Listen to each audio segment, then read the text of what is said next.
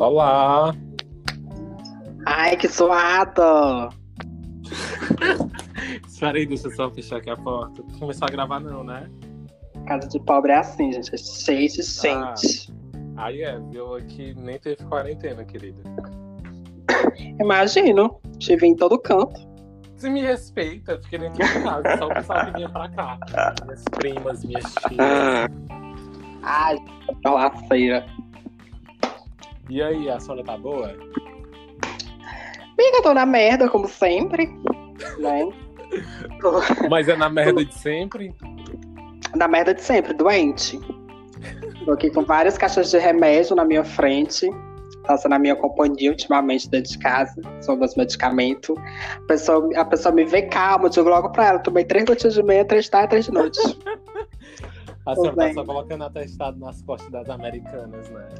Ai, gente, mas não é, não é por mim, é por questão de saúde. Até parece que trabalha em call center. Tanto, tanto minha como delas, né, gente? É uma questão de saúde, porque eu me protegendo, eu vou estar protegendo elas. Entendeu? Tem essa questão. Né? Eu acho Mas tudo. Mas e aí, amigo, como é que você tá? Eu tô bem, tô.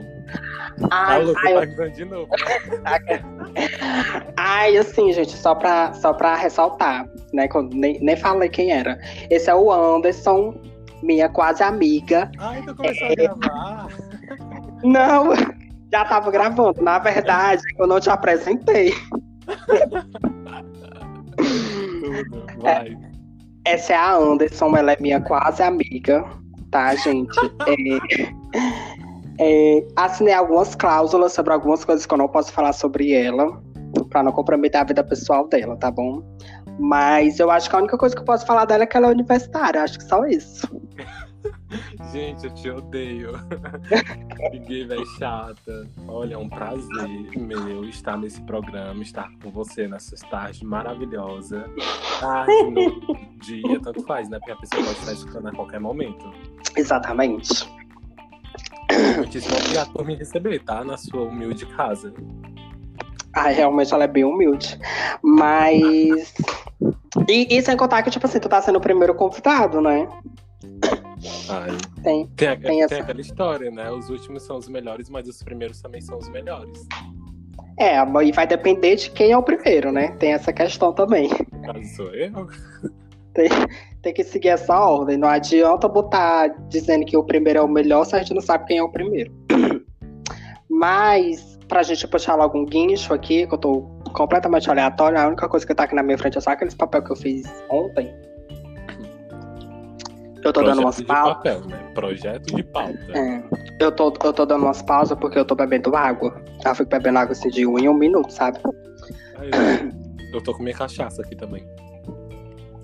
Ô, bicho, sempre podia, né? Mas puxando, puxando o nicho, que é pra poder entrar na pauta, a gente não entra, a gente vai ficar só conversando besteira. É, a gente vai começar pela, pela sua vida universitária, né? Que essa profissão que você escolheu, que eu assinei no contrato, que eu não posso dizer o que é, Pode falar, gay. Fala. Posso falar? Gente, assim, a Anderson, ela escolheu uma profissão que eu não acho que seja.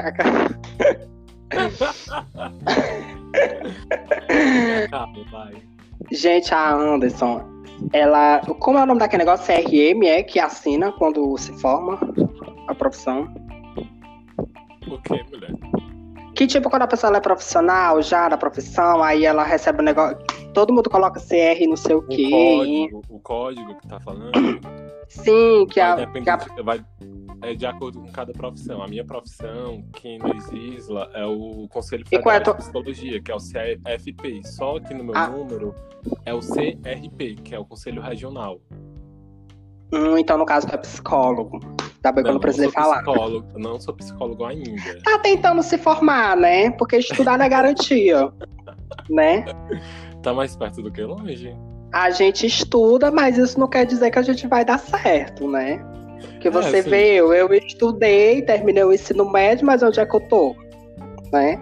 Tem isso. Mas, mas tu investiu, tu, ensino, tu tá num lugar maravilhoso. Sim, na internet. Só a gente que levou pau na faculdade, na escola. Sim, mas como foi o teu ensino médio? Onde foi? Tu investiu? Meu ensino médio eu investi mais nos professores.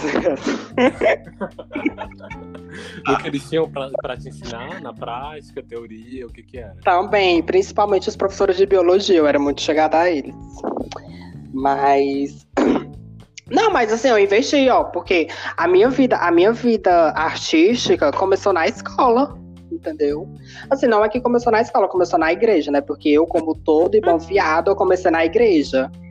E eu tava até comentando esses dias com o Serginho, que, era meu, que é meu professor de teatro, que eu falei pra ele que, que na igreja eu sempre fazia o papel do demônio. Não sei porquê, mas eu sempre fazia o papel do demônio. Eu acho que já era uma coisa premeditada. Eles pediram pra me fazer o demônio. Teve, teve um.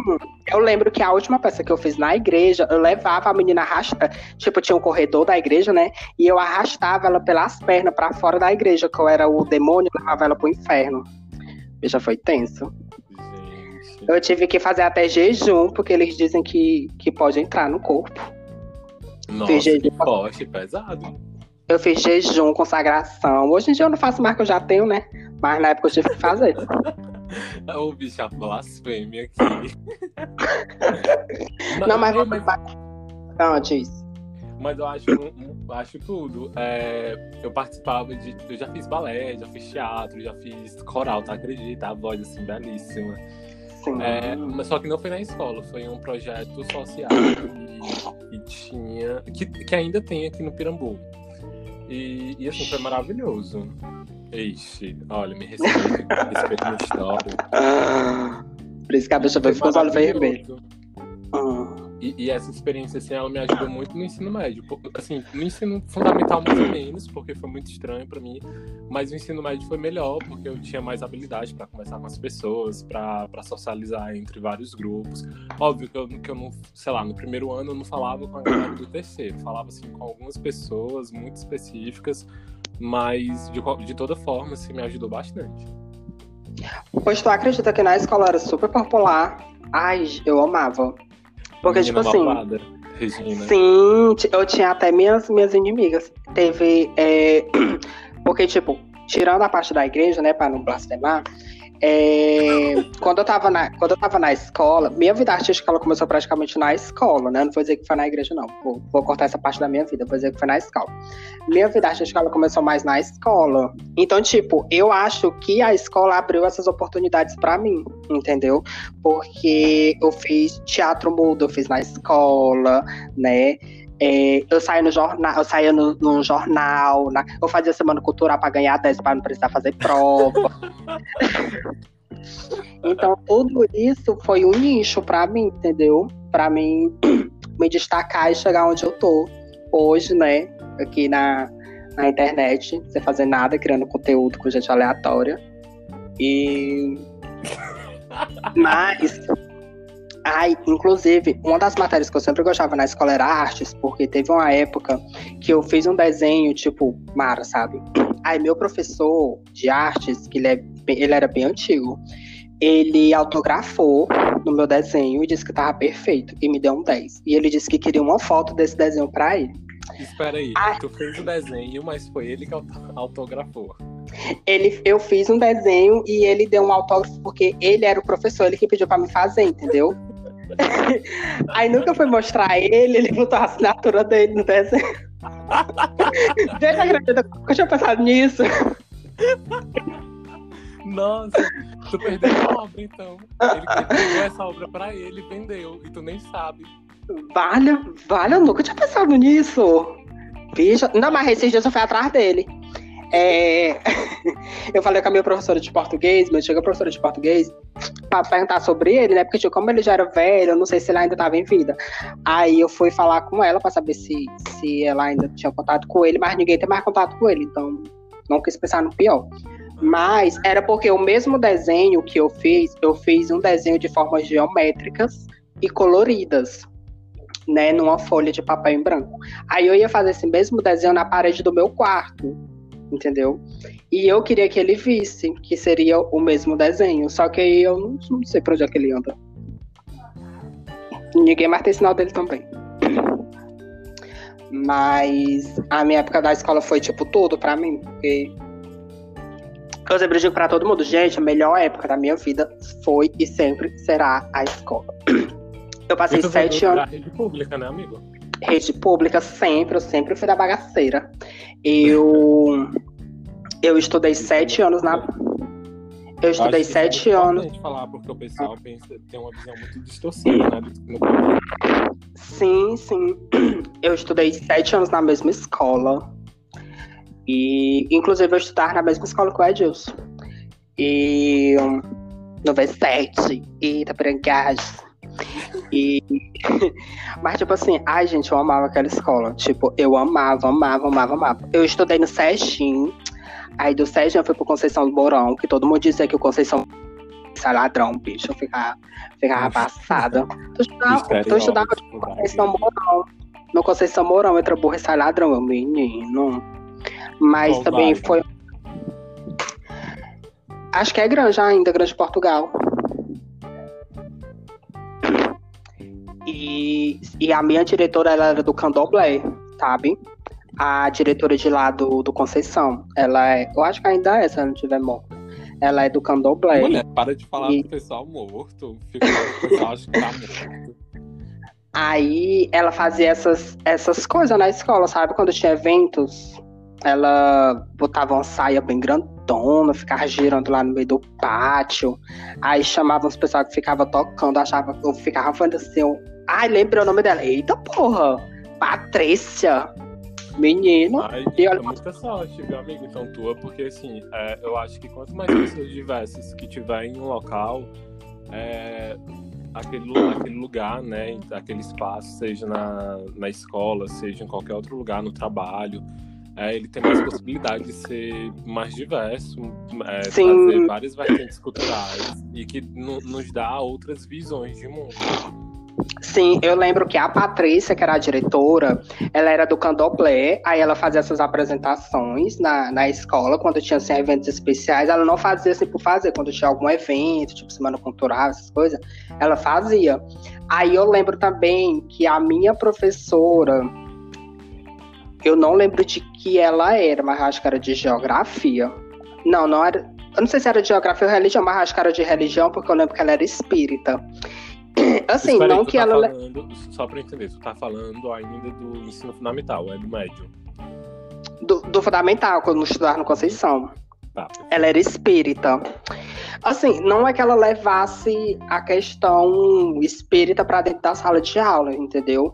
Só que às vezes ela, quando ela estava dando aula, no meio da aula ela dava umas explicações, ela colocava o espiritismo no meio e eu achava aquilo tipo muito interessante, sabe?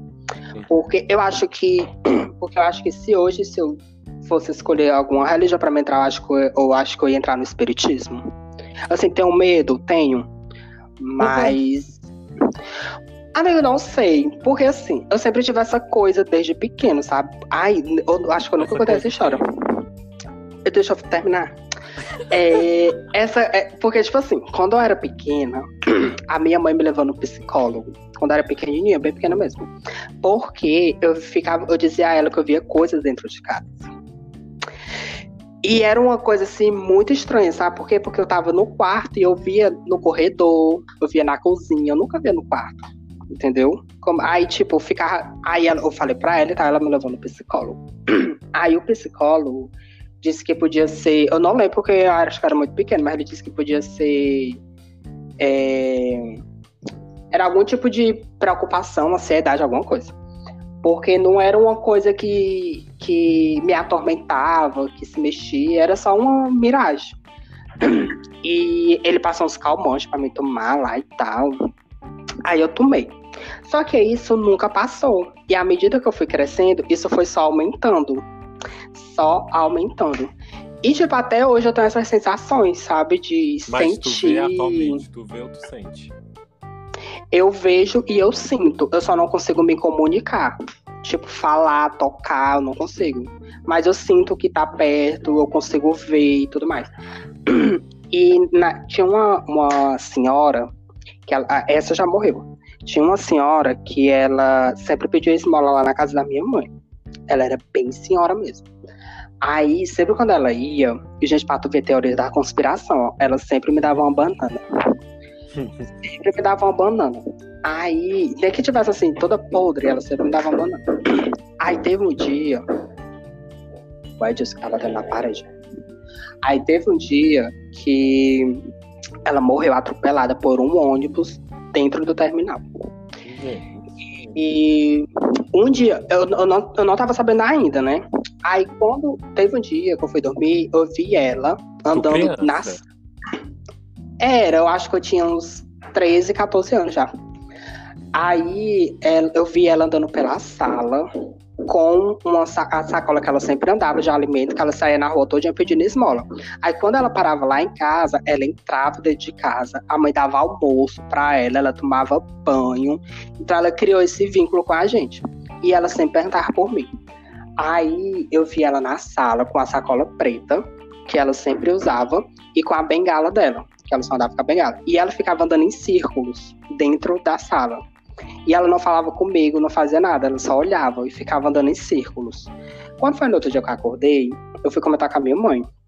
Eu, mãe, sabe aquela mulher que ela sempre, sempre vem aqui e tal? Aí eu disse assim, eu vi ela ontem na sala. Que louco. Aí a, a mãe tinha comentado, né? Que ela tinha morrido naquele mesmo dia. Aí a mãe disse que tava até esperando eu acordar pra me contar. Aí eu, sério, mãe? Ela foi, morreu, ela morreu atropelada, não sei o que e tal. Aí você, vale, estranho eu ter visto ela na sala. Aí a mãe disse que, como ela tinha um sentimento por mim, como ela gostava muito de mim, ela foi a forma que ela teve de vir me avisar que ela não ia estar mais entre nós.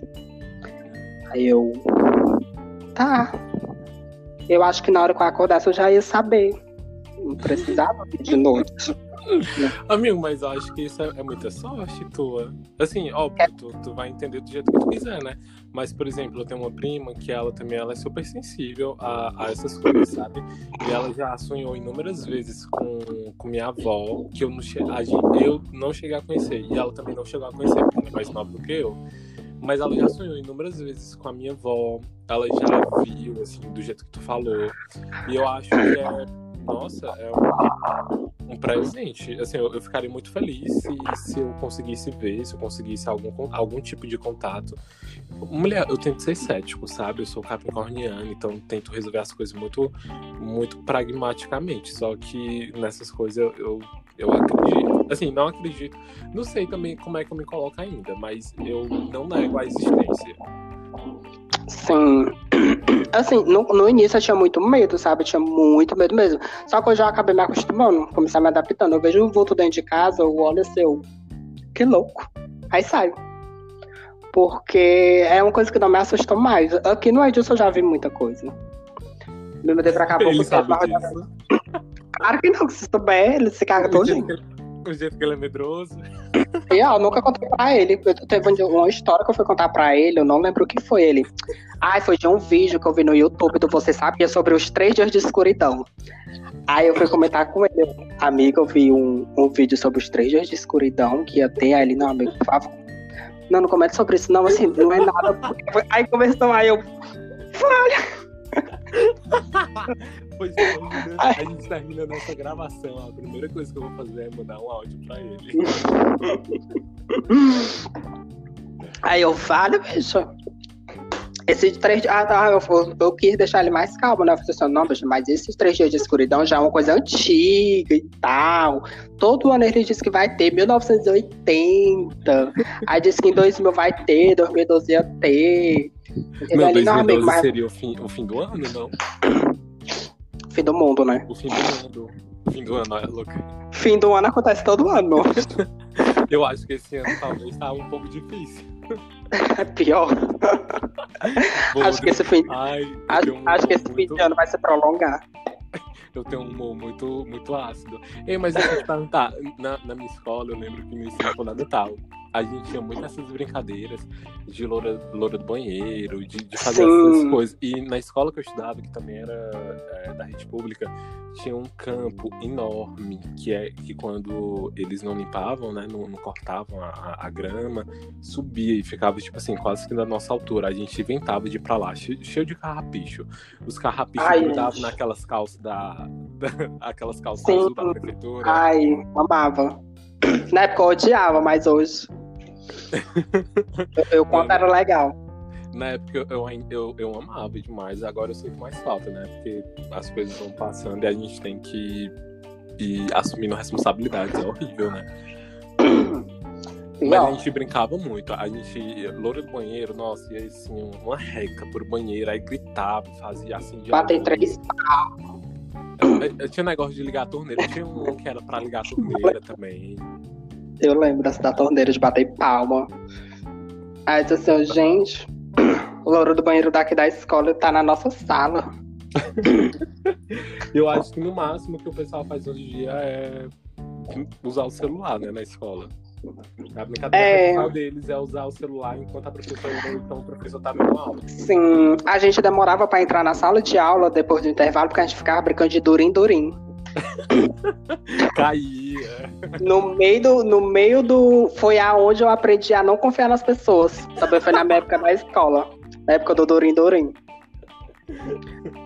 Se até hoje eu guardo ressentimento de não confiar nas pessoas, a culpa foi do Durim Durim na escola. Será que ela é rancorosa? Ai, sou nada. Sou nada, mas até hoje eu lembro. É que é uma coisa que a gente não tem que deixar de lembrar, né? Que faz bem pra saúde quando a gente se vê naquela situação de novo. Mas tu tem contato com as pessoas do teu ensino médio, fundamental? Do fundamental não, mas do médio eu tenho com quase todos. Inclusive com meus professores. Com a Natália. Você, você faz um arrastão com os professores, né? É com mas, mas isso é fácil. Mas isso é fácil, porque as professoras costumam gostar do, daqueles piores alunos, né? Dos que dão mais trabalho. Sim, sim, verdade. Eu repeti o segundo ano, né? Repentente. sim, tipo isso, eu fiquei, eu fiquei. As pessoas ah, sempre quando eu digo que eu repeti o segundo ano, eu vou falar assim, não, gente, eu repeti o segundo ano porque era muito porra sinistra. As pessoas assim, ah, não disse que tu é porra, não, porque isso perde a credibilidade, não sei o que e tal. Eu disse, o que credibilidade? credibilidade? Eu já perdi a credibilidade quando eu repeti, meu amor. Eu não tenho mais credibilidade, entendeu? Eu fiquei de recuperação em seis matérias. Na ré, eu passei uma. Tu ficou em Cadê seis, a credibilidade? Eu fiquei em seis. Nossa. E só passei. E na ré, eu só passei em uma. Mas o que rolou? Tu ia pra escola, faltava? Não, amigo, é porque, tipo assim, ó, oh, nunca faltei aula, bicho. Nunca faltei aula. Uma noção, minha mãe mal era chamada na escola. Mal era chamada, não, minha mãe nunca era chamada. A única reclamação. chamada eu... era pra assinar. É. Tipo isso. Quando, quando tinha reunião, a única reclamação que a minha mãe tinha, que ela levava de mim, era só uma. Porque eu conversava demais. Eu Nossa, falava. A minha professora disse que quando se juntava eu e a Mona Lisa, que era minha amiga, a gente conversava demais, até nas reuniões, por incrível que pareça, por conspiração do, do destino, a mãe dela ficava perto da minha. e, quando a Natália chegava, a minha professora, ela dizia assim, o Jerônimo, seja no cacau dali, ó, aí eu botava pra Mona Lisa, aí dizia assim, conversa a aula todinha. Aí eu olhava pra Mona Lisa e começava a rir. aí a Mona Lisa Sim. Mas a única reclamação que a minha mãe tinha na escola era só porque eu conversava demais. Mas eu repeti o segundo ano porque. Não sei, eu não quis estudar. Eu passei, tipo, eu passei o ano todo de brin... eu tive Eu tive consciência disso, sabe? Quando, quando eu repeti, eu tive consciência, olha, eu não tava afim de estudar. Eu passei o ano todo brincando. Quando eu vim estudar já era novembro, dezembro, já tava na merda. E eu sabia que ia acontecer isso. A única coisa que me deixou triste é porque eu queria terminar com as pessoas que eu comecei o ensino médio, entendeu? Que todo mundo foi passando junto e eu fiquei. Mas eu não me arrependo porque a turma nova que eu entrei também foi uma turma que me fez muito bem. E se eu não tivesse repetido, talvez eu não teria vivido essa experiência que eu vivi com eles, que para mim também foi muito boa. Então eu sempre tento pensar no, no lado positivo das coisas, sabe? É, de ter repetido, mas que eu repeti de cabeça cerquita. E que foi. E que não foi um ano ruim. O meu ano que eu repeti, não foi um ano ruim. O jeito que tu é, eu acho que tu repetiu só pra conhecer mais pessoas. Será? É, é, essa. Como é? Esse ego de Regina George era só pra, pra humilhar mais pessoas. Ai, fala, sim, pois é, porque, tipo assim, falando em Regina George, eu era muito popular na escola. Eu estudei sete anos. Eu estudei sete anos na mesma escola. Eu estava em todos os trabalhos artísticos, eu estava em todos os trabalhos culturais. Tudo que era semana cultural, eu era chamado para fazer o teatro, para fazer a dança. entendeu? Eu dava palestra na minha escola. Eu, eu passei por sete diretores na escola. sete diretores. É, sim, todo ano mudava. Passei por sete diretores, passei por vários professores, peguei uns quatro. E, e, ia, sabe? E isso ia me fazendo, tipo, ser popular na hora do intervalo, que acabava o intervalo que eu pedia pra ir beber água, quando eu não ia beber água, eu saía de sala em sala, conversando com os professores, dando tchau. Oi, tia! Entrava na sala, oi, gente. Então eu acho. Pois é, então eu acho que eu adquiri muito essa expressividade e essa popularidade na escola. Fazendo tudo errado, mas adquiri, né? Assim, tudo errado depende, depende também muito da perspectiva, né? É, tudo errado porque assim, eu fazia o que não podia fazer, né? Tipo, eu saía, pedia pra ir no banheiro beber água, não ia, ficava dando de sala em sala. E, ai, gente, ai meu Deus, eu lembrei da querida, a querida. Ela era da, da coordenação, a querida morreu. Ela era da coordenação. Não e eu tem que falar que o pessoal morreu. ai, não sei, me deixa. Ai. Aí a querida, ela, ela, ela era chamada de querida, não sei, mas todo mundo chamava ela de querida na escola, né? Aí eu, oi, querida, e ela era sempre muito alegre e tal, e era uma das pessoas que, tipo, eu amava na escola. Tinha a querida e a de Jesus. A de Jesus, ela, ela era bibliotecária. E eu, quando eu saía pra pedir pra ir beber água, aí eu ia lá pra biblioteca, mas eu não ia ler, eu ia pra ficar conversando com a de Jesus. Aí eu conversando, conversando com a de Jesus, e ela já era uma senhora, né? Quando ela pensava que não, ela, meu filho, você não tinha que estar em aula, não? depois de ter conversado assim, horrores, né? Sim, depois de ter conversado horrores. Meu filho, você não era pra estar em aula, não? Ela disse, eu não era de Jesus, mas a aula tá tão chata. Aí ela disse, que conversa de chata, menino, volta pra sala de aula. Vai pra sala de aula.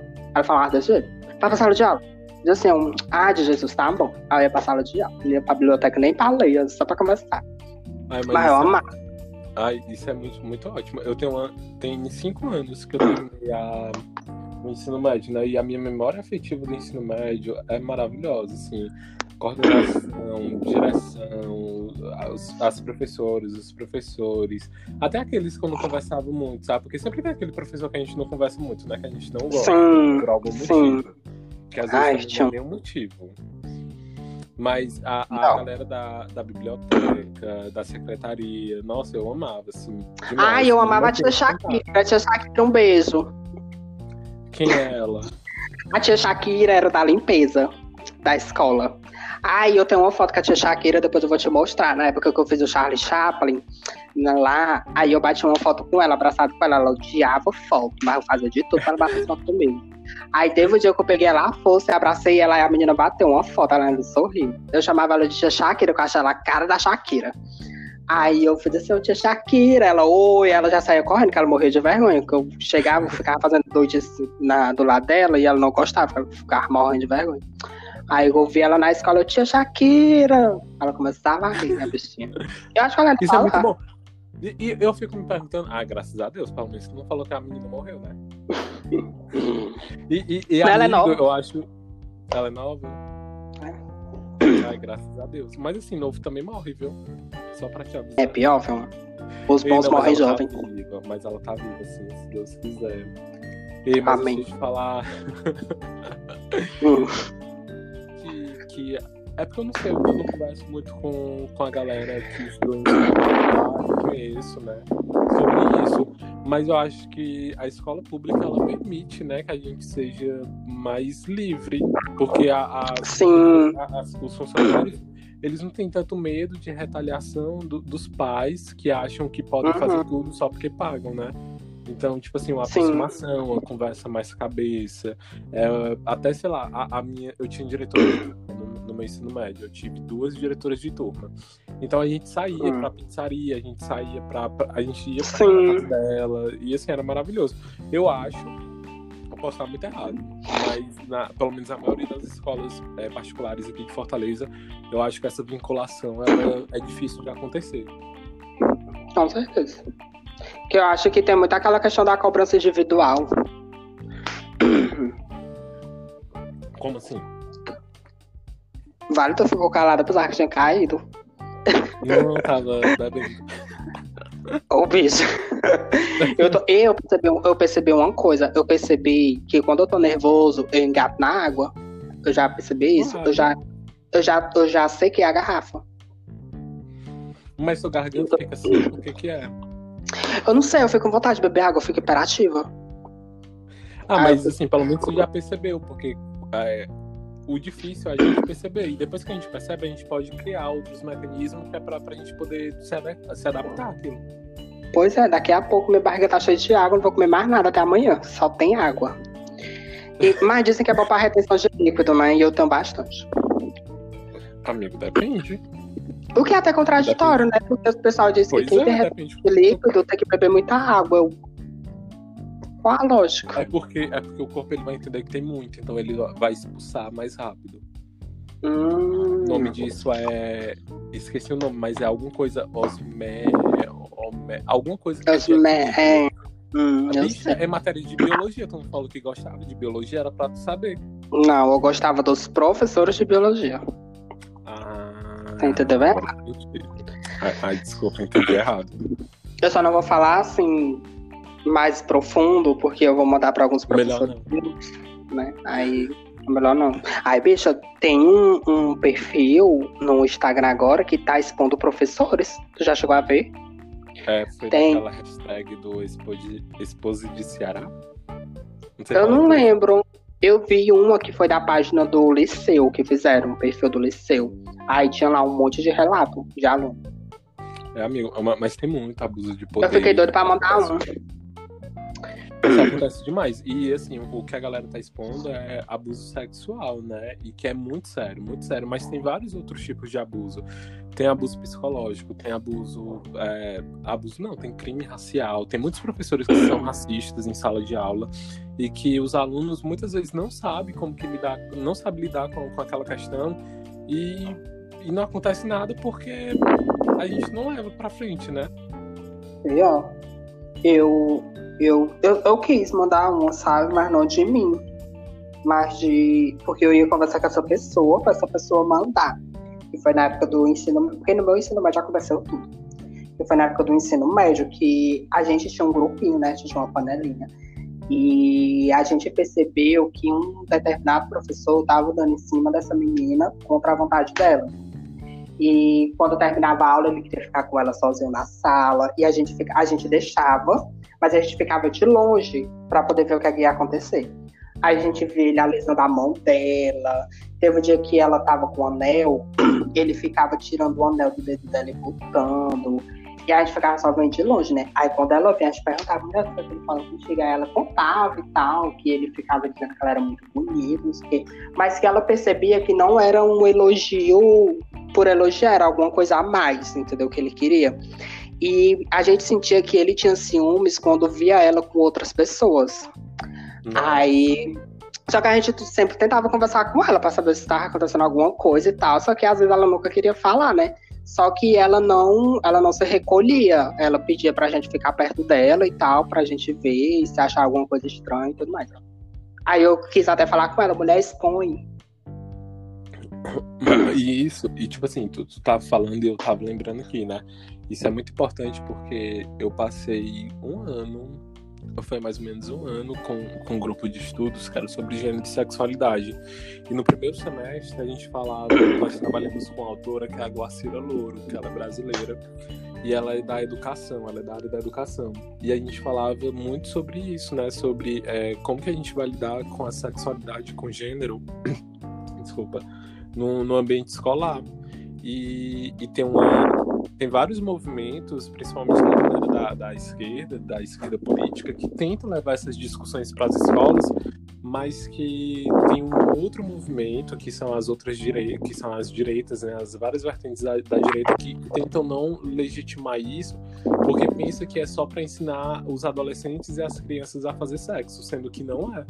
É. Eu acho que se tiver ensino sexual na, na escola, né, é, assim, essa conversa aberta e sem preconceitos, os adolescentes vão conseguir entender isso mais fácil, com mais facilidade, identificar e até saber a quem recorrer. Porque se a direção não fala, se a secretaria não fala, se, as professor, se os professores e as professoras que são contra esses crimes também não, não podem falar, os alunos não sabem o que fazer e tem medo de falar muitas vezes com, com os responsáveis, porque tem medo de, de acontecer alguma coisa pior, né? Uhum. Então, assim, é, é, muito importante a gente citar que é, isso é, é, é, um crime e que sempre quando possível a gente precisa falar sobre isso e, e tentar encontrar maneiras de combater. Tá vendo, querida? Ela também. Você me chamou Ela... só pra fazer bagunça? Ela também é conhecimento, meu povo. Tá pensando o quê? Que viado. Tá pensando que viado é cerca, é? É só você que não acredita em mim, querida. Eu, eu nunca abri a minha boca pra dizer que eu não acredito em você. Eu só disse que eu não acho que você nasceu pra essa profissão, é diferente. Abrir a boca não abriu, não, né? Mas digitar, eu pego aqui os prints agora. Ah, pode mandar, não tô nem aí. Eu gosto da polêmica. É... Tu vai ser a Anitta, viu, daqui a uns anos. Tu acha? Ai, tu acha? Tu vai, tu vai fazer confusão comigo, com a Edilson, com a, com a Evaldo. Mas a Anitta tá fazendo confusão? Ah, não, não entendi. Mas por que com pessoas próximas? Os pessoal que a Anitta tá fazendo confusão. Ah, a Ludmilla era próxima dela? Amigo era. A Ludmilla é, era próxima. Amigos, assim, musicais. Eu pensava que, ele, eu pensava que ela só fazia feat. Ô, mulher, mas a pessoa que faz feat, ela não faz feat só por fazer, não. Assim, às vezes acontece. Não, né? vai tipo, que é só pra ganhar audiência. Não, mas o caso delas não era, não. É, no meu caso vai ser, com certeza. Mas. Mas é isso, amigo. É... Mudando de pau pra cacete. a época, a época da faculdade. Tu sempre quis fazer faculdade ou foi uma por livre e espontânea pressão? Eu sempre quis, mas foi muita influência do, da minha mãe e da minha madrinha e do meu padrinho, porque eu sempre cresci escutando que era só através dos estudos que a gente conseguia alguma coisa, que é. ninguém consegue tirar isso de mim. Assim, é, esse discurso ele é válido, assim, na minha idade ele é super válido. Mas eu não é. reforço, porque eu sei que tem muitas pessoas que são maravilhosas, e tem vários é talentos e que não precisam estudar para poder exercitar, para poder colocar essa arte para fora. Mas, é eu, né? Na minha realidade, esse discurso. É, na minha realidade, esse discurso do, da minha mãe e dos meus padrinhos foram essenciais. Então, assim, eu sempre quis fazer faculdade. Até, até onde eu me entendo por gente. Só que eu não sabia, até o meu ensino médio, até o segundo ano do ensino médio, eu não sabia bem o que que era, qual, qual seria o curso. Eu só sabia que seria humanas, mas não sabia o, o que que seria em específico. Hum, assim, eu sempre tive esse problema. Eu sempre tive esse problema com faculdade, porque eu queria e não queria fazer. Eu queria fazer por questões é, de família. E quando eu digo família, eu digo eu, meu pai, minha mãe e meus irmãos, só isso. É... Pelo fato de os meus irmãos, nenhum entrou na faculdade. E alguns deles não terminaram o ensino médio. Então, às vezes, eu me sentia naquela obrigação de que eu terminei meus estudos, de entrar na faculdade, de me formar, e minha mãe ter, tipo, todo aquele rolê do orgulho e tudo mais. Ai, eu tenho um filho formado, ai, meu filho faz faculdade, essas coisas, sabe? Só que no fundo, no fundo, no fundo, eu não queria fazer. Porque eu sentia que eu não tinha nascido para aquilo. Justamente porque eu sempre tive essa veia artística desde criança, então eu queria levar isso a sério. Só não sei quando e não sei como, mas eu queria levar isso a sério. E eu quis fazer faculdade por conta disso. E por isso que eu fui tentando, fui tentando. Fiz Enem, levei pau em todos. Né, para mim era o mundo conspirando que aquilo não era para mim, eu não preciso entrar na faculdade para ter sucesso na vida, que é o que tá acontecendo. É, e eu ficava nesse rolê de será que eu faço faculdade? Será que eu não faço faculdade? E teve um certo. Ah, inclusive, teve um dia que eu tava conversando com a minha mãe que eu disse a ela que eu ia fazer psicologia, viu? Agora, faz Nossa, muito tempo isso. Isso faz muito tempo, faz uns dois anos. Aí ela perguntou, né, sobre tal. Aí eu, pois é, aí ela foi e disse, pois é, meu filho estude, não sei o que, forme, pra você ter uma coisa sua, sei o que tal. Eu, é, vai dar certo. Só que aí, né, psicologia não é pra mim. Aí eu quis tentar educação física, né? E que a educação física eu já achava mais a minha cara pela questão da a questão da dança e tudo mais, que eu queria ser professor de ginástica, professor de ser instrutores e tudo mais.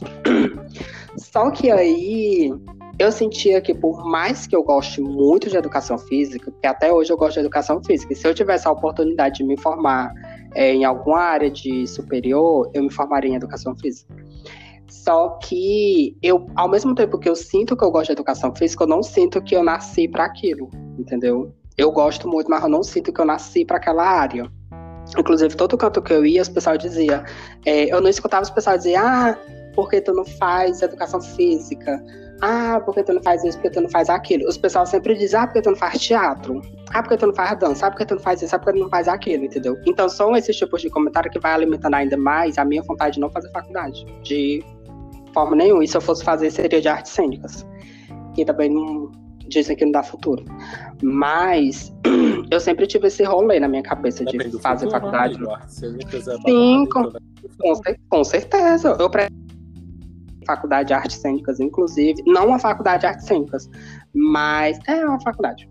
Que é na CAU, que é o Centro de Artes das Laranjeiras, lá no Rio de Janeiro. Nossa, E eu pretendia ganhar uma bolsa para tentar estudar lá. E só que aí, eu, esses dias mesmo, eu. Deixa eu perguntar. Nossa, quando tu engata, tu vai. É. Ah, eu vou, viu? Se me der a oportunidade para falar, eu falo que é até amanhã de manhã. Quem estudou na Cal foi a Paulo Gustavo, né? A Paulo Gustavo Monteiro de Barros. Inclusive, ele tem meu sobrenome, pra tu ver, né? Quando a Ele que tem. É... E tem muita gente que pensava que eu usava o Barros por causa do Paulo Gustavo, viu? Nossa, bicho, tu é muito, muito fechada. Tinha muita gente que pensava que eu usava o Barros por causa do Paulo Gustavo, porque o nome dele também tem Barros. Mas. Ah, o pessoal pensava que tu usava por causa dele, né?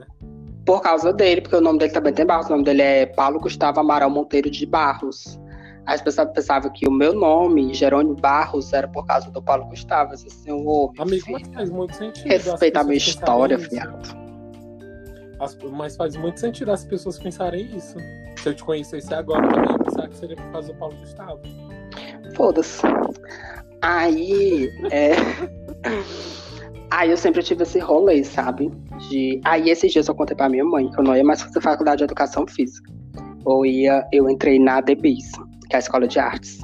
E em que, inclusive, eu entrei na DBIS justamente por conta de que eu já conheço o André, que é o dono e diretor e tudo mais, e ele tem uma, uma grande artística e tudo mais. E ela ficou meio assim, sabe? Ela, ah, pensei que você fosse fazer uma faculdade, não sei o que e tal. E eu senti um, aquele tipo, ah, tô meio triste, mas tudo bem, se é o que você quer, vai em frente. Aí, mas decidi também não ligar isso e não alimentar, né? Pra não ficar mais insatisfeita ainda. Mas ao mesmo tempo que, tipo, quando eu tô nas aulas, eu me sinto muito realizado quando eu tô nas aulas. Quando eu tô na aula de teatro, quando eu tô na aula de canto, quando eu tô na aula de dança, eu me sinto muito realizado fazendo que eu vejo que, tipo, gente, eu nasci para isso.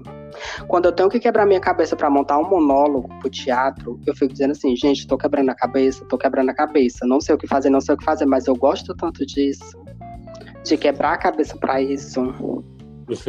e por isso que eu, e por isso que eu desisti. Mas, amiga, eu acho que isso é, é o que importa, sabe? Assim, as nossas mães. Sabe que eu acho que a gente, mesmo que sendo de realidades tão diferentes, acho que elas são próximas pelo menos no sentido socioeconômico. E, uhum. e assim, o, pelo menos minha mãe e minha madrinha e meu padrinho, eles não. Deixa eu ver aqui se alguém terminou. Sim, alguém terminou. Eu acho que foi minha mãe e minha tia. Acho que minha tia terminou o ensino médio. Minha mãe não chegou a concluir o ensino médio. E e, e, a universidade, esse espaço assim que, que eles não que elas não alcançaram, sempre foi colocado como se fosse o nosso objetivo, né? Então eles eles, eles vomitaram esse sonho deles na gente.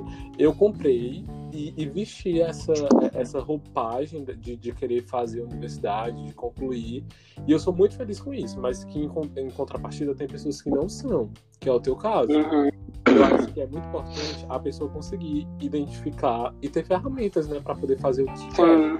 Então, assim, eu acho super tudo. Tu, tu tá na, na, na Blitz, é Blitz, né? The Bees. The Bees. Eu acho super tudo tu, tu tá na The Bees e, e fazendo o que tu quer. Tua voz tá falhando. Tá melhor?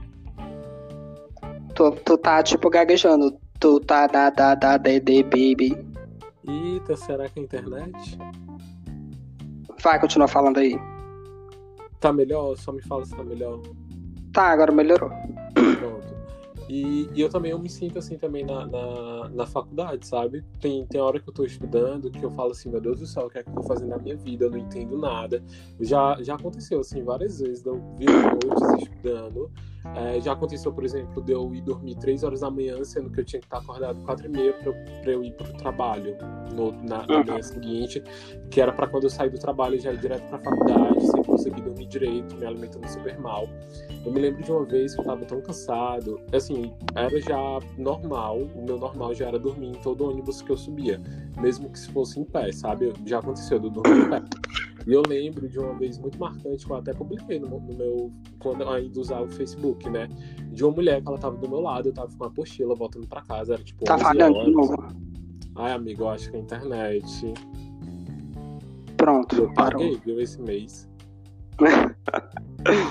E, e a mulher, ela só bateu assim do meu lado, porque ela tava do lado da janela, e eu tava do lado do passageiro, e ela precisava passar pra, pra descer, né? E ela bateu assim no meu ombro e falou assim: Olha, não desiste, continua que vai, tá, vai dar tudo certo. E foi uma coisa tão simples, assim, qualquer uhum. pessoa poderia me falar aquilo, qualquer pessoa poderia me falar aquilo, mas foi tão simples e me deu tanta força, eu me lembro disso até hoje. Assim, eu tô prestes a me formar, né? Era pra eu ter me formado agora, mas sempre eu me lembro dessa, dessa mulher, dessa mulher Ai, é pior, viu? Quando, eu também. Quando... Fala, gay. Pode falar. Pode falar. Não, só ia falar que quando faz sentido pra gente, eu acho que às vezes não importa muito se é difícil, se não é. A gente vai querer fazer de qualquer forma. Mas também vão ter momentos que a gente vai estar super cansado. Uhum. Pois é, e esses dias eu tava até comentando que eu queria muito procurar alguma coisa tipo extra para me fazer, sabe? Porque eu acho que artístico é muito questão de sorte, sabe? Para você assim crescer e ser reconhecido no ramo artístico, acho que é muita questão de sorte. Porque eu tô na DBs e tal, tô trabalhando na Americanas, tendo que dividir meus horários mundos e fundos. E também que as minhas gerentes são super compreensíveis e foram elas que moveram todos os horários para minhas aulas darem certo. E só que, tipo, hoje eu tô na Americanas e o que é que eu vou fazer para pagar minhas aulas? Entendeu? Uhum. E sendo que é isso que. Porque as pessoas dizem, ah, mas tu vai ficar na DBs por quanto tempo é o teu curso na DBs? Todo mundo pergunta isso. Ah, mas é quanto tempo teu curso? Eu disse assim, gente, não tem tempo. É uma coisa que eu vou fazer pro resto da minha vida. E que se de lá eu tiver uma oportunidade maior, eu saio para essa outra oportunidade. Mas até então, a DBs é uma coisa que eu tô buscando oportunidades, entendeu? Uhum. E eu sempre quis procurar essa coisa extra para me fazer, que é justamente para conseguir me manter nesse ramo artístico, porque justamente por ter esse pensamento que eu acho que é muita questão de sorte, entendeu? É você conseguir, tipo, eu tô fazendo audição pro musical, pro musical do Shrek e pro Rock of Ages. É renumerado? E eu tô o musical sim. E do Rock of Ages. Só que eu fico muito naquela coisa de. Uma coisa que o meu professor falou, que eu achei muito interessante, que, que foi, na, foi na hora que eu tava performando. Que ele disse que o meu personagem, que é o Lennon, ele é um personagem gay, né? E ele tem um caso, assim, ele quer ter um caso com o dono da, da, do bar e ele não sabe como se como se declarar para ele e tudo mais. E na música que eu canto é justamente a música que ele se declara para ele. E o meu professor disse que tipo a performance estava muito boa, é, as notas estavam muito boas, porém eu não estava colocando emoção. E ele disse que tipo por mais que às vezes o ator ele só tenha uma frase no espetáculo inteiro, se ele souber colocar emoção naquela frase que ele falar, se ele souber colocar corpo e postura naquela frase que ele falar, ele vai marcar no espetáculo. Porque o que faz o, o ator, o que faz o artista, não é o que ele faz no palco, é como ele demonstra fazer o que ele está fazendo. Entendeu? E eu achei isso muito interessante, que às vezes eu achava que realmente, tipo, esse musical do Shrek, esse musical do Rock of Ages, poderia sim ser portas que poderiam se abrir para mim, né, para oportunidades maiores, para as outras oportunidades. Porém, que não é uma coisa que também é certeza, né? Porque eu tô começando agora com teatro musical, nunca tinha feito teatro musical. E tô fazendo a audição, isso não quer dizer que eu vá entrar. Mas mesmo que eu não entre, eu ainda assim tô tentando me sentir uma pessoa é, especial pelo fato de pelo menos ter tentado. Uma coisa que eu pensei que eu nunca fosse fazer, que eu nunca fosse ter a oportunidade de fazer, né? E a DBIS é uma escola de artes muito reconhecida, tanto aqui como fora. Porque o André, ele é, ele é amigo da diretora do Broadway Dreams, lá dos Estados Unidos, e quem e eles têm parceria, né? Então, é uma oportunidade muito grande que eu tô tendo e que eu tô tentando agarrar ao máximo, mas porém que eu tô tentando ter outras outras fontes para poder me segurar nisso. Isso é muito importante, é né, amigo? É, é, eu acho que também é muita dificuldade das uhum. pessoas que estão fora da nossa vida de não entender os nossos sonhos e o que a gente é, é o que a gente está disposto a fazer para conseguir pelo menos chegar muito perto desses sonhos, né? Enquanto tu estava falando aí, aí tu falou da, da questão de que mesmo que o personagem tenha só uma frase, ele pode colocar emoção e pode marcar, né? Eu lembrei que no... teve uma vez que eu não posso falar a época, tá, amigo? Segredo. É, eu vi ah. um, eu vi um, o musical Fantasma da Ópera lá em São Paulo. Vou começar a fazer contrato para esses podcasts. É, cláusulas. É, eu vi o, o, o, musical Fantasma da Ópera lá em São Paulo, no ah, Teatro Renault. E assim, foi uma, uma, experiência muito louca, muito louca no sentido assim maravilhoso, porque as coisas acontecendo é e muito perfeito, sabe? Assim, um, um musical muito redondo. E teve, tinha um personagem. Eita, gordofóbica. Como é? Gordofóbica. Por quê? Redondo? Ai, vocês não entendem as coisas. Mulher, Vai, continua. Para tu vai fazer essa cancelada. E, e, tinha muito disso. Tinha alguns personagens que eles eram muito específicos, mas que a gente saía de lá assim, lembrando deles, sabe? Uhum. E os protagonistas a gente conseguia lembrar mais, porque apareciam mais, mas assim, tinham personagens que eram mais específicos, mas que a gente, eles eram tão grandiosos quanto os outros. Eu acho que isso é muito importante. Eu acho que quando a gente faz um negócio com carinho, com, com empenho e, e, se é aquilo mesmo que a gente quer fazer, amigo, é sucesso. E lá no pois é. ele falou que é muita questão de sorte, né? Isso é super complicado, porque uhum. eu acredito que, óbvio, no meu artístico ele deve ser mais, deve acontecer com mais ênfase, mas na psicologia, se eu te falar também que, que é por sorte, tu, tu, tu eu acho assim, tu, acho que tu não deve nem se assustar ou ficar surpreso porque é muito fácil. Aí, mais uma vez, eu volto para a questão socioeconômica, né? Econômica, porque isso está uhum. É, uma pessoa que, que sai da que termina a faculdade de psicologia e que é área clínica e tem apoio financeiro para poder se manter na, na clínica, para ela tá perfeito, mas para quem não tem condições financeiras, vai ter que ralar, vai ter que inventar alguma coisa, vai ter que tirar assim, uhum. o, o coelho do chapéu da cartola para conseguir se manter. E, é. assim, é, é muita sorte, assim, às vezes são parcerias, são algumas professoras que já têm as suas clínicas que são renomadas e essas professoras saem de espaço. É, às vezes é um lugar que você consegue um desconto, consegue fazer alguma coisa para conseguir conciliar e para conseguir pagar. E, e, é muito louco, né? Eu acho que. E, e, na arte, por exemplo, eu muito, enquanto eu falo isso, eu lembrei muito do Cartola. O Cartola foi um grande artista, nossa, o Brasil deve uhum. o Cartola. E foi um cara que morreu sem dinheiro. Eu, muitas pessoas falam Real. que ele morreu pobre. Só que eu não gosto dessa expressão pobre, porque o Cartola, eu acho que ele era tudo menos pobre. Ele só não tinha dinheiro, mas assim, tinha é. talento, é. tinha. Tem a questão da é porque o, o, pobre, quando ele tá, quando ele já tá na merda, assim, lá no fundo ele apela o quê? Ele apela para conhecimento, para saúde, né? ah, não tenho dinheiro, mas, mas eu sou uma pessoa talentosa. E é isso. A senhora é talentosa? Tô o quê? A senhora é talentosa? Ah, eu sou. Sou demais. É, inclusive, né?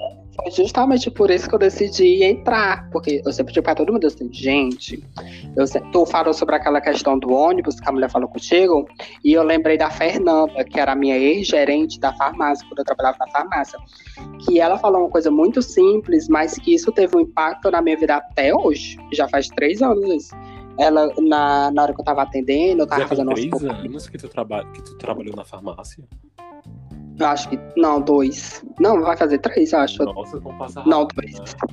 Mas 2017. 2016. Três Não, anos? eu acho que já. É, três anos. Foi 2016, acho. Eu Nossa, saí em 2000. passa rápido, né? Mas diz aí o que foi que ela disse. Aí eu tava lá endoidando, né? Porque todo, todo trabalho que eu vou. E ela.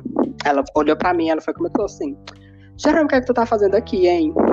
Aí eu. Como assim? Ela, tu devia estar no teatro? Aí eu. Fiquei calado, falei nada. Tipo, não tive reação de nada. Hoje eu diria o quê? Hoje eu diria, ah, eu estaria se eu tivesse dinheiro. Só que naquela época, como ainda tava muito borocochosinha, eu olhei assim, eu, na, por dentro eu fiquei, verdade. Só que, e é exatamente isso que eu levo para pro meu lado artístico, sabe? De que as pessoas, elas sempre comentam isso. Eu nunca escutei uma pessoa dizer, ah, tu devia fazer faculdade tal, ah, tu devia fazer isso tal. As pessoas sempre dizem, ah, tu devia fazer teatro. Ah, tu devia, entendeu? E isso alimenta ainda mais o, o meu ego de artista. E, e são pessoas, são coisas tão simples, né? Mas que são tão importantes. É, Uhum, sim. eu fico perguntando, é, se ainda tem pessoas e, e amigos assim próximos, se tu teve alguma decepção com dessas pessoas te incentivarem ou acreditarem ou não acreditarem no, no que tu tá fazendo. Ai, mamãe, já tive demais. Demais? Inclusive, o apoio. decepções. Porque minha vida é um mar de decepções, sabe? É um mar de lágrimas. E quando se trata de pessoas, então. é, Eu lembro de uma época, eu não sei se eu posso dizer. Não, vou dizer. Eu lembro de uma época que eu nam... Eu lembro de uma época que eu namorava. Eu lembro de uma época que eu namorava. E da bem que eu já tive mais de um, né? Porque aí eles podem ficar se perguntando quem era quem. É, Pois é. Nessa época eu namorava.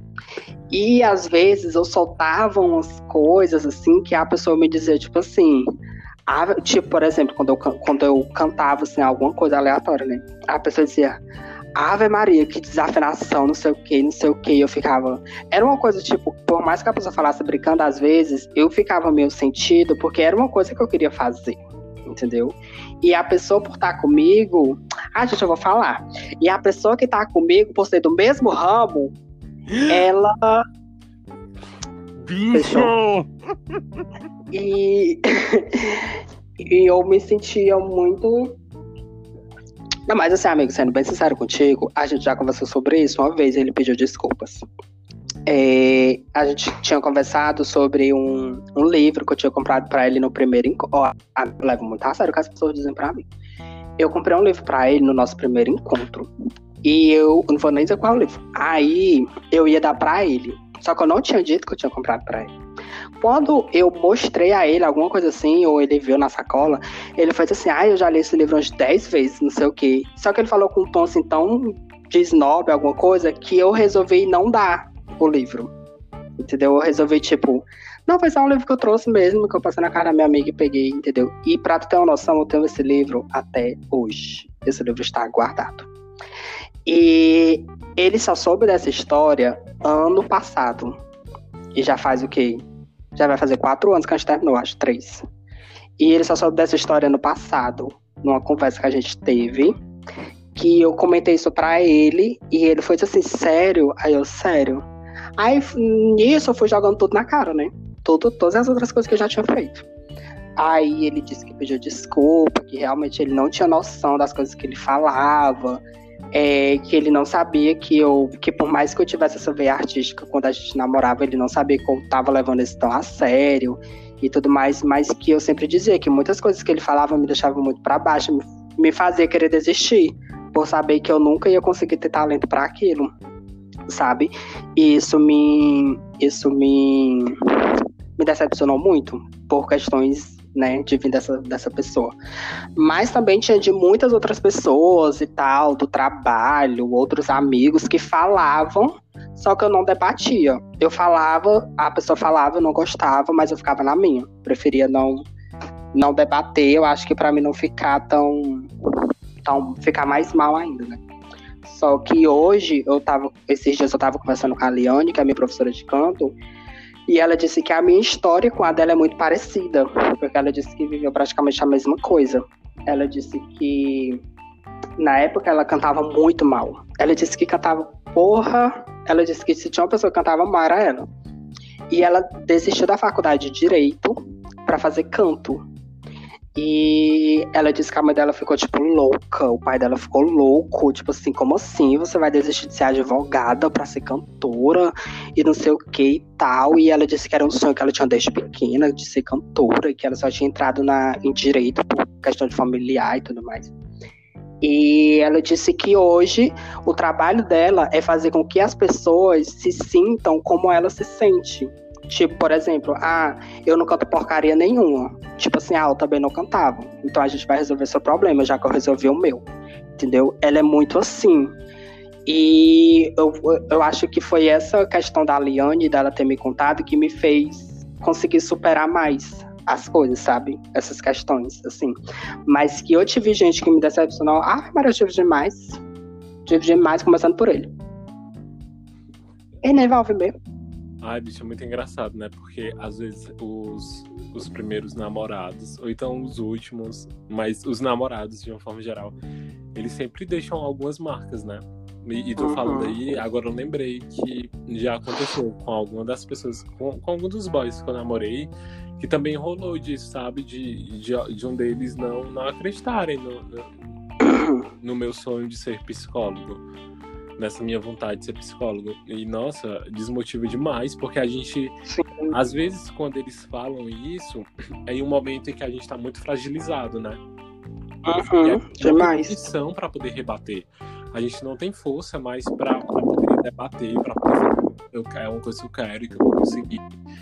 É, e às vezes a gente tá tão triste que a pessoa acaba subindo e não acreditando naquele sonho e não quer levar mais à frente. E aí uhum.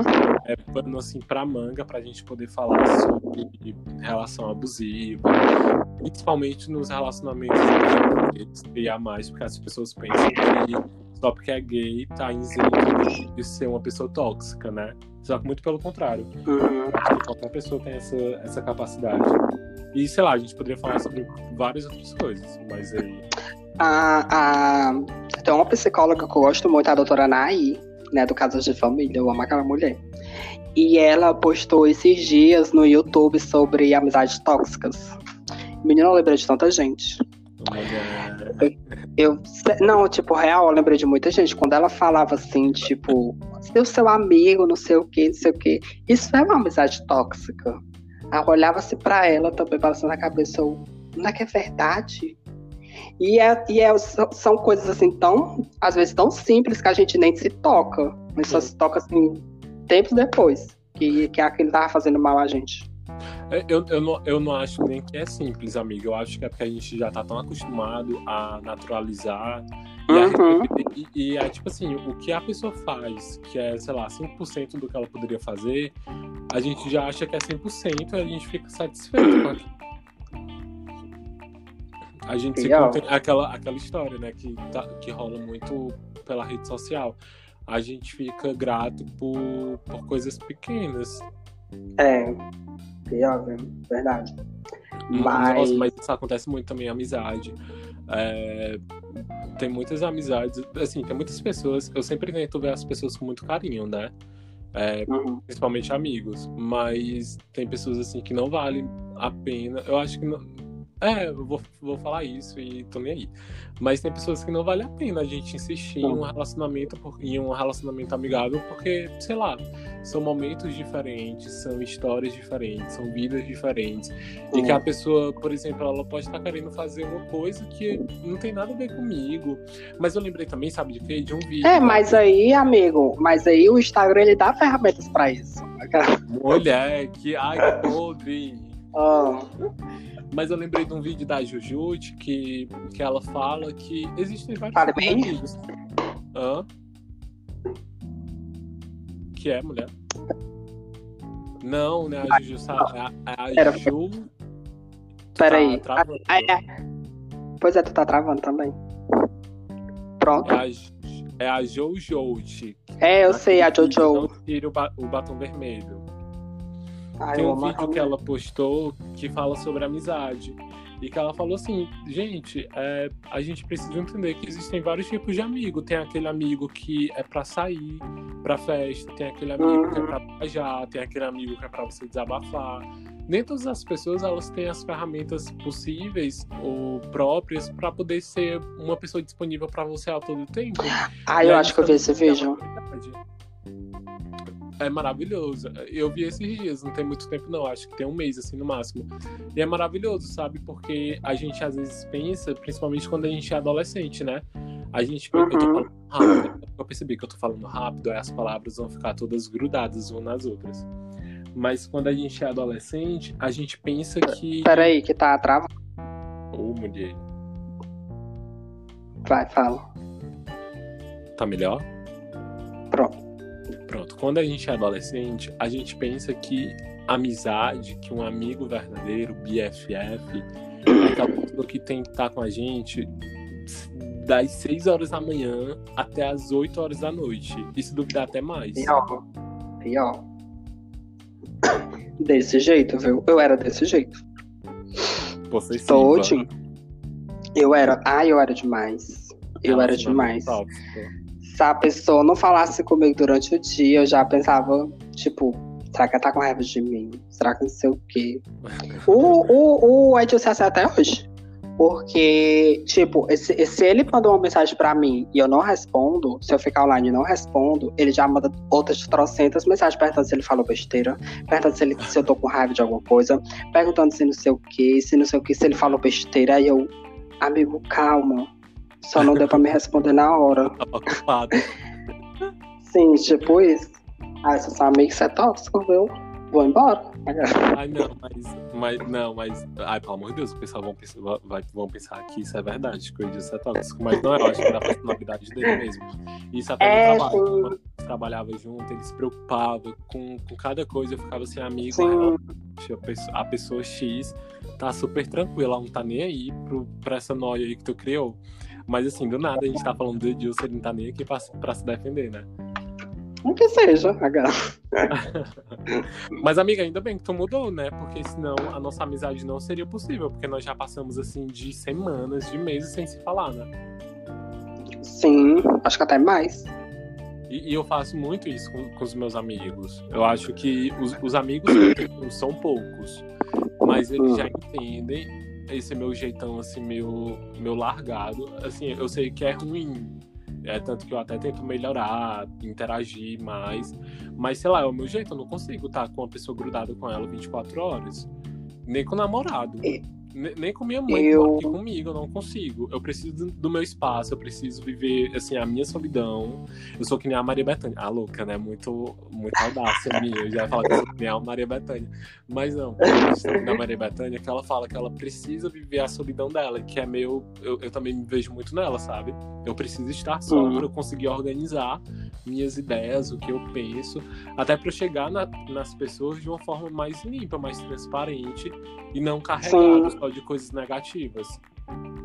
Sim, eu, eu vi uma vez, eu não, não lembrar onde, mas que uma pessoa comentou que, tipo, é, quando você é solteiro e você fica o tempo todo é, atrás de alguém pra namorar e tudo mais, quando você chega num determinado ambiente, as pessoas elas sentem aquilo, que você tá desesperado atrás de alguém, entendeu? Então é por isso que às vezes as coisas não acontecem, porque as pessoas estão vendo e isso assusta as pessoas. Quando você chega com essa carga todinha, isso assusta as pessoas. E um amigo meu tinha comentado comigo sobre essa questão de, de intensidade, né? De você ser intenso demais, porque às vezes você culpa a outra pessoa por um erro que é seu, assim, entre aspas, né? Porque você não sabe controlar, né? Tipo, ele comentou que ser intenso não é um problema. O problema é quando você não consegue controlar essa sua intensidade. Porque você conhece uma pessoa hoje. Tipo eu e aquele menino que eu te mandei o print. Oh, você conhece uma pessoa. Você conhece uma pessoa hoje. Aí hoje mesmo você já vai dizer que, ai, eu tô muito afim de você. Ai, a gente. Será que a gente precisa se conhecer melhor? Gente. Amigo. Pois é, só que, tipo assim, o que ele quer dizer é, tipo, tem gente que se assusta com isso. Ah, mas aí Entendeu? o problema Então- vai ser da outra pessoa. Eu acho que o problema não é de, de quem tá sendo intenso, não. Mas tu não acha que. Mas tu não acha que. Como é? A pessoa sendo. É que eu não sei uma palavra certa. Eu- Eu acho que eu entendi É. o que tu quis falar. Eu acho que eu entendi o que tu quis falar. A pessoa mas- sendo, sendo mais. Sendo mais. Ah, eu não sei a palavra. Mas é isso. Mas assim, ó, eu, por exemplo, eu não acho correto culpabilizar uma pessoa pela intensidade dela. Tipo, é o sentimento dela, é a forma que ela ama, é a forma que ela sente as coisas. O problema Sim. tá é, é em ela encontrar com uma pessoa que não tá acostumada com isso. Aí o problema tá aí. O Uhum. problema vai ser nessa relação. Sim. Mas assim, que ela tem que ser menos intensa, ou que ela que tem que controlar, eu acho que ela não tem que controlar. Eu acho que ela tem que viver da forma que ela, que ela quer viver. Peraí. Vai, fala. Deu pra escutar essa última parte? Eu acho que a pessoa tem que viver da forma que ela quer viver. E aí vai ser muita sorte se ela encontrar uma outra pessoa também que é intensa. Porque se uma pessoa encontra outra pessoa intensa, ó, maravilha. Eu acho que elas vão se dar super bem. Ou não, né? É, tem essa questão, né? Mas assim, De- colocar a culpa pra ela e dizer que ela tem que ser menos intensa, eu acho que isso eu acho que não cabe assim no nosso mundo.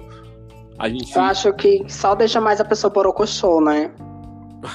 Mulher, porque a gente já luta tanto contra as normativas, a gente luta tanto contra um, um sistema de governo que, que quer reprimir.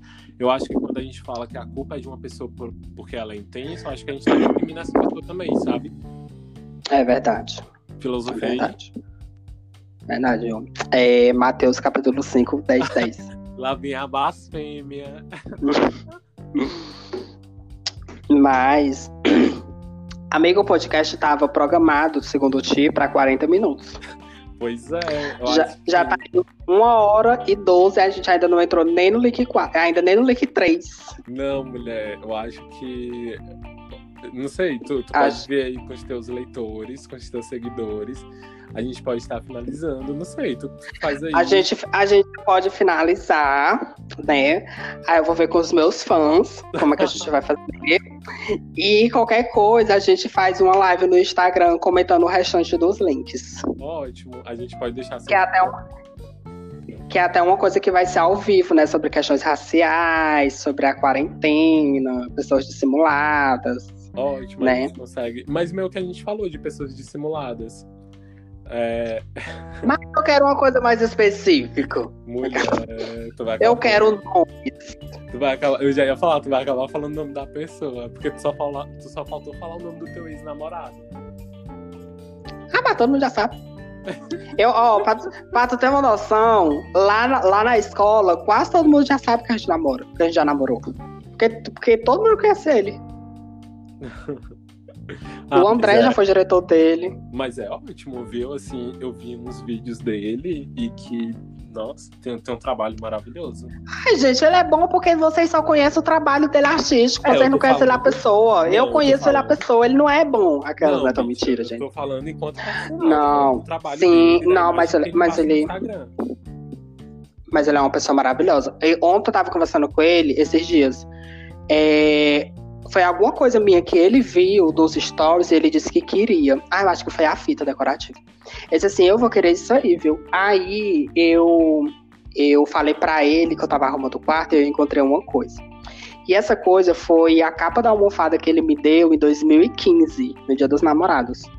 E eu tenho essa almofada guardada até hoje. Mulher, E eu falei pra amor ele que- Deus. Eu tenho. Ai, amigo, com essa pegada. Aí eu falei pra ele que, diferente dos outros ex-namorados que eu tive, que eu mandei queimar tudo, o dele eu ainda guardo. Porque, tipo, por mais que eu ainda sinta alguma coisa por ele, mas não, tipo, amorosamente, eu tenho esse carinho por ele, entendeu? De não ter nada contra ele, de não ter raiva dele, de não ter ranço dele. E o fato de guardar essas coisas dele não me faz mal, entendeu? Então, por ser uma pessoa que me faz bem, eu não vejo motivo de jogar fora, de rasgar, de queimar, só porque a gente não tá mais junto, entendeu? Ah, que Por isso que eu guardo. assim, que bom que, que tu não fica mal. E a gente se fala até, e a gente se fala até hoje, a gente é super amiga, eles super comentam minhas coisas do Instagram, a gente se fala no WhatsApp, a gente não tem problema nenhum.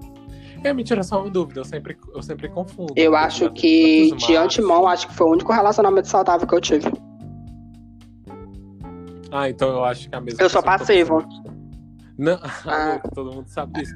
Mas foi aquele carinha que foi pra. pra final. Dos Estados Unidos. Não, como é o nome daquela boate que tinha ali na Aldeota? Que a gente foi. Qual? Ai, meu Deus, eu tô começando a ficar com medo, gente. É que a gente só descobre as coisas do Z depois. Dez anos Aquele depois. viado Hã? que a gente foi. a- aquela boate que a gente Qual? foi só tinha viado fresco, que fechou. Ah, ah, eu amava aquela boate, a Mitch. Pronto, ele, esse teu namorado, é, é o, que- o que foi, né? Ex, tá? Pra deixar bem claro pra estar escutando. É ex, gente. É. É esse daí mesmo, que veio eu, tu, Ah. o Edilson, Dentro do carro. ele, acredita? morta. Uma foto com ele a gente assim, jogado, bêbado. Eu ainda tava com pince no septo. Ah, eu quero ver essa foto. Eu vou procurar no meu drive. Sim, Pois amiga, mande. pois é isso, tá? Pois tá, amigo. Muito obrigada por ter vindo, por espontânea pressão. Eu agradeço demais o convite. Você é uma pessoa maravilhosa. Que o mundo Obrigada. É, sua arte vai ainda atravessar todas as fronteiras do, do, do Ceará, do Brasil. Calma, peraí, só um Latina. momento. Vá aprendendo aí logo o seu espanhol, o seu inglês, que é pra você alcançar outras pessoas. Com é certeza. isso, tá? Tá. É. Ai. Ai, desculpa se essa pessoa seca. Eu, eu sempre dizia pros meninos que eu não posso me tornar uma Rachel Berry na vida. Porque eu acho, fala que sou um pouquinho sobre polêmica de terminar. É, eu acho que o problema da, da Rachel Berry esses dias, que era a. Esqueci o nome dela no Glee.